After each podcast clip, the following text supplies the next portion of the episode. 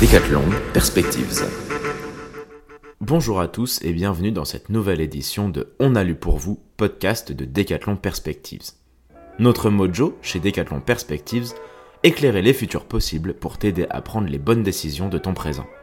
Moi c'est Vianney et je te propose aujourd'hui une fois de plus d'interviewer Audrey pour te partager sa lecture de Ce que la vie m'a appris, un livre de Perla Servan-Schreiber. Dans ce livre, Perla Servan-Schreiber partage avec de jeunes amis, à travers leurs nombreuses questions, ce que la vie lui a appris. Elle balaye ainsi une quarantaine de sujets pour transmettre ce qu'elle appelle ses essentiels. Un livre qui apporte joie et astuces pour y parvenir. Et toi, qu'est-ce que la vie t'a appris? Quels sont les petits conseils que tu pourrais partager à celles et ceux qui te succéderont pour leur faciliter le quotidien? Audrey va te résumer ce que Perla Servan-Schreiber a souhaité nous transmettre dans son livre ce que la vie m'a appris. Allez, sans plus attendre, à quoi tu t'attendais et comment as-tu vécu cette lecture, Audrey? Hmm, À quoi je m'attendais? Ben déjà, euh, mon intérêt c'était de lire un livre de Perla Servan-Schreiber.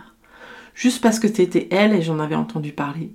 Elle est âgée de 70 ans et ça m'intéressait d'avoir le point de vue de senior sur le monde. D'ailleurs, j'ai choisi ce dernier livre car euh, il est en lien avec un sujet qu'on travaille actuellement sur les générations pour un décryptage qu'on va faire avec Decathlon Perspective, qui sera bientôt disponible sur le site. J'ai rencontré Perla en écoutant le podcast Stylo, dans lequel elle expliquait sa manière d'écrire.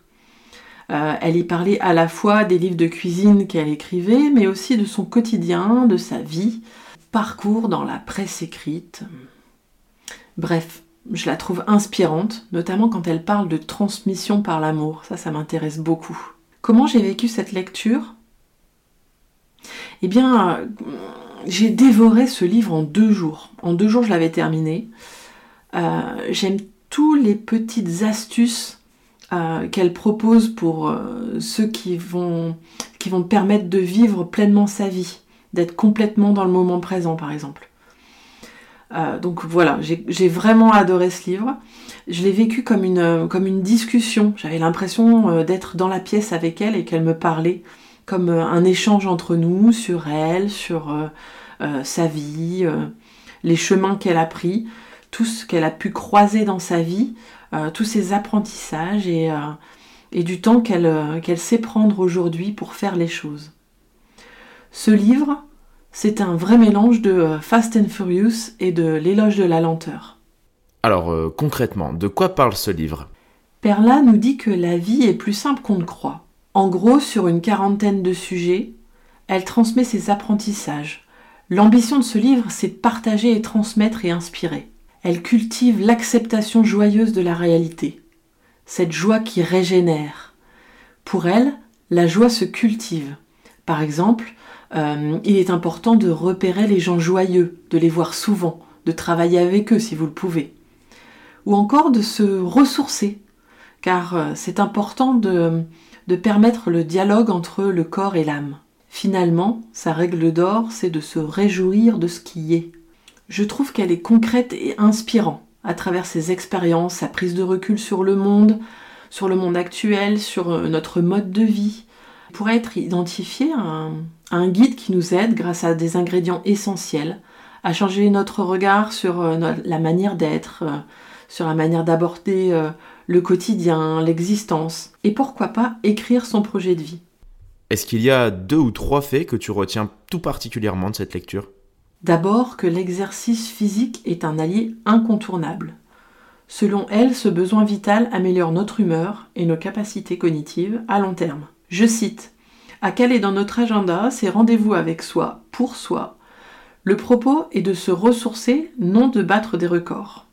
Pour illustrer, je prendrai un exemple de deux citations qu'elle amène dans son livre. D'abord un proverbe indien Fais du bien à ton corps pour que ton âme ait envie d'y rester. Et enfin une phrase de Jean-Jacques Rousseau La marche a quelque chose qui anime et avive mon esprit. Ensuite, c'est une expression en particulier qui m'a marqué.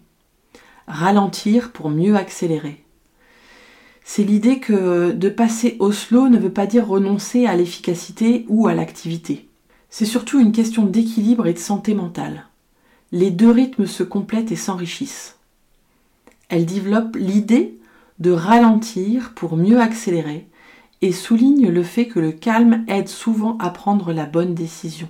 Pour trouver cet équilibre, elle propose par exemple dans son livre de nous reconnecter à notre potentiel grâce à des pratiques modestes, quotidiennes et ritualisées. Elle donne des clés pour y arriver, comme par exemple méditer, euh, savoir flâner, savoir écouter. C'est si rare d'être écouté vraiment et de s'intéresser à l'autre. Euh, S'amouracher du quotidien, c'est un autre exemple. Se ressourcer, pratiquer euh, une activité manuelle, euh, patienter, apprendre à patienter finalement qui relève d'un impératif de santé actuellement puisque les occasions de s'impatienter sont très fréquentes.